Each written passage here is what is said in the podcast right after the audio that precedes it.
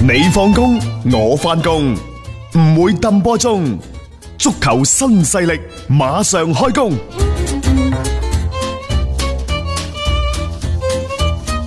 法國足球雜誌最近呢就統計咗足球運動員同教練員嘅收入。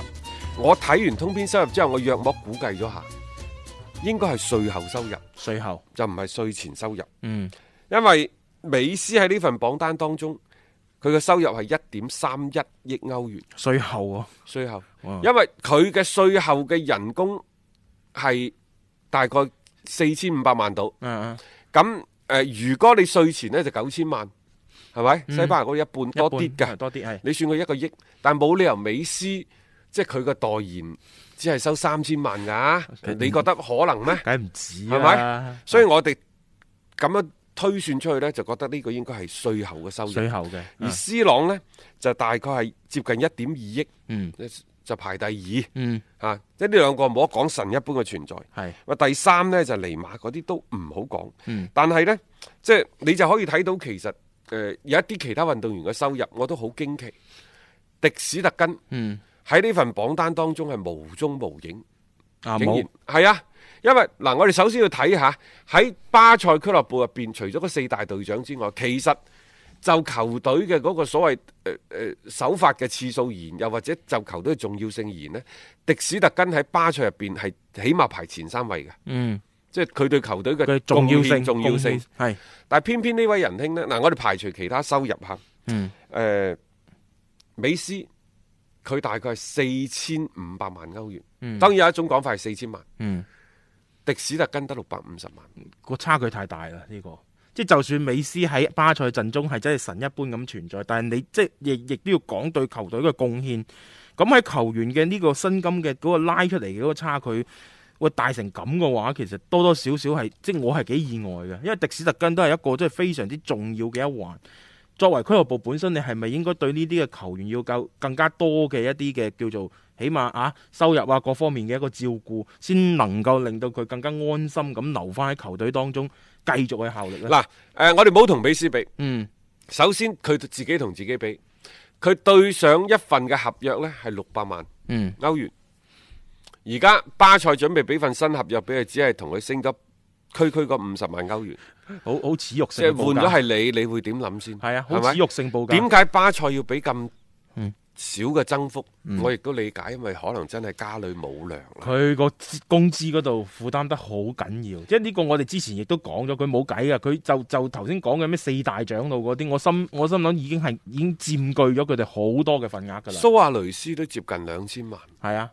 因為美斯老友啊嘛，啊！蘇亞雷斯喺呢一個賽季嚟講，嗯，即係佢嘅上陣次數，你覺得佢比得上迪斯特吉咩？冇錯，嚟緊仲更何況一份續約嘅新合約。啊好啦，啊呢個係自己同自己比，同過去嘅自己比。嗯接住我哋再橫向睇，當今就門將呢個位置而言呢，人工最高嘅係大衛迪基亞。啊係啊， 三十七萬磅周身啊嘛，呢、個所以咪話炸彈都變咗嚇、即係呢個係大衛迪基亞，但係大衛迪基亞同迪史特根嗱，老實講啊，同個球隊嘅戰績同埋表現嚟講，我唔覺得迪史特根會比大衛迪基亞差咯，啊，仲有一樣嘢，我哋啱啱講嘅呢個，啱啱講美斯個人工嘅收入可能係税後，嗯佢係包括佢喺巴塞嘅人工同埋包括所有嘅代言。嗯嗯。但係我哋而家講嘅大衛利基亞同埋誒啊迪斯迪斯特特根根呢個係税前嘅，啊，即係税即前係。仲要剁緊橛嘅， 即即係呢個我覺得，當然門將嘅位置係一向都係同前鋒冇得比噶啦，呢、個，但係都太低咯。好啦即係嗯再同自己嘅大哥嗯紐亞相比都少，佢係六百五十萬，紐亞係一千五百萬嗯，喺法人慕尼黑。誒真係唔憤氣嘅，老實講仲有你其他人未比，啊包括艾利神碧卡。啊，即係嗰啲比埋，我覺得你更加即係你會覺得打到咁樣樣嘅表現都攞唔到佢應有嘅嗰個報酬。作為球員本身嚟講，你再留喺呢支球隊，就感覺上係冇咩太大嘅意思咯。即係人即係特別職業運動員，你就係嗰幾年嘅黃金生涯，可能門將會長啲，但我都希望話去揾一隊既能夠展現自己，又能夠實現價值嘅一個地方。以迪史特根嘅能力，佢真係將自己哦，我放咗喺轉會市場上邊，你優冇下家咩？係啦絕對唔優。咁點解我哋將呢、一個誒、呃迪斯特根講呢單嘢嘅時候，要將美斯、斯朗講埋呢？因為我哋要為接住落嚟嘅誒呢一呢一個所謂嘅消息嘅分享呢，同、大家埋個伏筆。嗯，因為美斯同斯朗佢哋所在嘅西班牙同埋意大利，其實都喺度討論醖釀緊球員嘅人工嘅下降。嗯，啊，斯朗我哋琴日講咗啦，可能即係要接受百分之三十嘅降薪，但誒係啊但斯朗而家包括咗人達斯隊友係未回應未嘅。回應嘅係。好啦，嗯即係如果一降百分之三十呢，就其實一年就唔見得成千萬嘅。嗯咁啊，美斯嗰度嘅情況點呢？當然亦都唔係美斯回應啦。嗯原先呢就話巴圖美奧就打電話俾四大隊長，嗯，啊都先後同意呢，就即係降薪。講真所以係巴塞呢好快就醖釀降薪。我覺得即係第一個月唔一定降，嗯第二個月呢，有百分之七八十嘅機會降。嗯如果三月份打完，四月份都打唔到，五月份呢，百分之百嗯會降。一定會降，因為真係捱唔落去啦。嗯仲有而家傳出嚟嘅消息，根本上呢就話巴圖美奧係打過呢個電話，係打過呢個電話。嗯但係之前個消息來源就透露呢，即係咩巴咩貝爾電台嗰啲透露呢，就話四大隊長都同意降薪。係但係實際上今日最最新嘅消息呢，就話巴塞更衣室內部未達成一致意見。嗱、嗯各位，你睇下巴塞更衣室嗰、個嗰、個權力係啊。有幾大？佢真係凌駕喺俱樂部管理層之上嘅。所以你從呢啲報道當中，你哋已經可以睇到嘅，就係佢哋更衣室內部未傾掂數。當然，更衣室內部未傾掂數，我亦覺得亦都可以理解。嗯喂，大佬，你你話要降薪，一降幾多啊？如果我戇居居咁承認咗你降我九 成咧，係咯，咁點辦 啊？即係其實當然啦，作為作為呢一個俱樂部管理層嚟講，佢先去溝通第一樣嘢，嗯就話喂，如果我哋降薪，你制唔制啊？咁樣嗯係咪？嗯啊，而家更衣室內部咧打咗個推手，我點解唔應承你呢？都冇講明降幾多。係即係如果巴圖美奧，即係如果你去做一件事情，你去妥協去協商，又或者你採訪某個人嘅時候，你嘅問題千祈唔好模棱兩可，嗯因為你一模棱兩可，人哋就會打太極。如果你遇到啲太極高手指東打西啊，帶住節節奏行啊，帶到你暈。因為我哋以前做記者遇到太多呢啲事情啦。啊嗯即係你千祈唔好話誒，即係話誒邊度邊度喺邊度乜乜，你就直指其其人其名其姓、嗯時間地點做乜，就好似你降薪咁樣。啊你而家你可以直接打電話，如果你巴圖美我係叻嘅，嗯你話是否更衣室接受減薪？第一個月減薪百分之二十得唔得？嗯你俾一個明確嘅指引俾佢，係等佢要回答你呢個問題。時間好清晰，第一個月嗯，減幾多百分之二十，係你制唔制 制？？就係啦，即係其實直接將個問題就係俾而你唔求佢。係而家巴塞啲球員認為呢，喂大佬，我唔可以應承你住㗎，嗯因為我唔可能喺要減幾多之前，我未確定呢個我之自前己都唔應承清楚嗯咗你，我咪將個主動權拱手相讓俾你。係啊，冇錯啦。所以你你未有一啲確切嘅講法嘅時候，我絕對唔會應承嘅。仲有第二種講法呢，我又覺得有啲強詞奪理，但係聽落去呢，就姑且一笑吧。啊，因為更衣室啲大佬認為呢，為俱樂部做出犧牲嘅唔單止係我哋球員，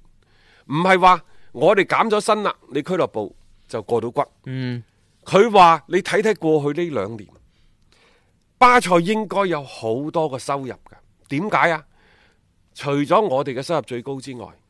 係咪？係我哋雖然人工高人工啫高，但係巴塞俱樂部係咪全球收入最高嘅俱樂部係啊？呢冇個錯啊係嘅嚇。你嘅支出用咗喺邊度呢？ 你除咗俾我哋嘅人工之外，你喺引援嗰度，你到底使咗幾多冤枉錢？其實佢哋嘅意思就係、喂，要減薪唔單止係我球員嘅事。你啲高層你高層是否要新鮮事出事出要減薪啊？冇錯啊，啊冇錯啦。你哋是否要將當初黑我哋嗰啲黑公關嗰啲 錢？話使成千萬去揾啲水軍嚟去攻擊球員，咁嗰啲數點計先？咁啊，嗰個一點四億嘅古天奴，啊一點四四億嘅係呃迪比利，一係點六億嘅古天奴，嗯你是但買少過，你咩人工都翻嚟啦。即係聽落去係好似即係有啲夾硬嚟，但係又 又講落去，即係好似揭中咗巴啊塞呢幾年嘅其實傷疤而。家係咁嘅，我相信巴塞球員，包括美斯嚇，咁、嗯超然世外嘅一個人，係啊，可能佢會減少一年一兩千萬嘅收入，但嗯係同佢過一點三億嘅收入，所以我話點解要講嗰個話題啫咁，係仲係佢可以接受噶吧，係咪？佢可以接受。好啦啦，咁而家就係咁，我相信巴塞球員願意接受減薪，嗯但係關鍵呢就係、第一，你講俾佢聽減幾多，嗯其次就係你哋管理層，你哋減幾多。嚇，即係大家咁做咯，傾掂咗兩樣嘢，咪啊大家一齊擺翻出嚟大家啦咁，咯即係唔好淨係一方面誒，淨、係球員去做一個嘅所謂嘅貢獻，咁你其他嗰啲唔使做㗎，第三點就係我哋啱啱所講噶，你們大佬們你帶頭減幾 多？啊，你四大隊長嘛，你四大神獸護體啊嘛，係嘛你巴塞元老院啊嘛，即係係咪某程度係咪應該嗰啲就要搞得多啲？ 咁又一視同仁嘅，一視同仁，即係起碼你要做個態度出嚟表表態先啦。所以即係巴塞想話動員啲球員去減薪，啊肯定係想要做噶啦。而且佢哋亦都不得不做，要再唔減嘅話，你咁樣頂真係頂唔住。但係關鍵你點樣樣去處理？誒睇嚟巴圖美我好多時候啲處理啲手段麻麻地嘅啫。嗱，大雄，你有冇留意一樣嘢？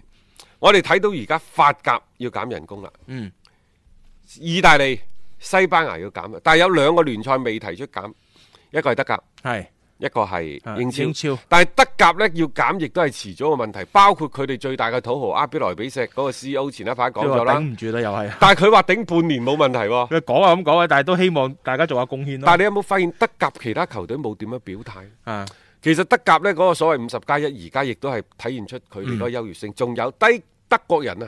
佢真係好講究嗰個規劃，佢、嗯一定會係幫自己留低足夠嘅現金嘅周轉。大家仲記唔記得啊？拜仁慕尼黑嘅帳上有兩個億歐元佢唔出嘅手咋資？金，佢唔買人㗎咋，係係咪？皇馬、巴塞等等所謂大俱樂部呢，啊佢哋嗰個即係誒餘糧不足，嗯又或者係先使未來錢不斷咁樣碌啊，嗰、種嘅境況嗯。仲、有呢，就係、英超。就算係曼城啊，等等嚇，嗯包括下邊嗰啲般尼茅夫到而家都冇嘈到，係都喎都其實點解冇嘈啊？又或者未嘈呢？係因為呢啲俱樂部嘅嗰個所謂運營嘅財務嘅狀況，我覺得嚇、啊相對地嗯比西班牙、意大利、法國嗰啲球隊要健康要。健康好多。好啦，或者有機會我哋再喺節目裏邊同大家就呢啲問題咧，再展開詳細嘅探討吓。咁我哋今日節目時間先到呢度啦，聽日同樣六點鐘繼續足球新勢力。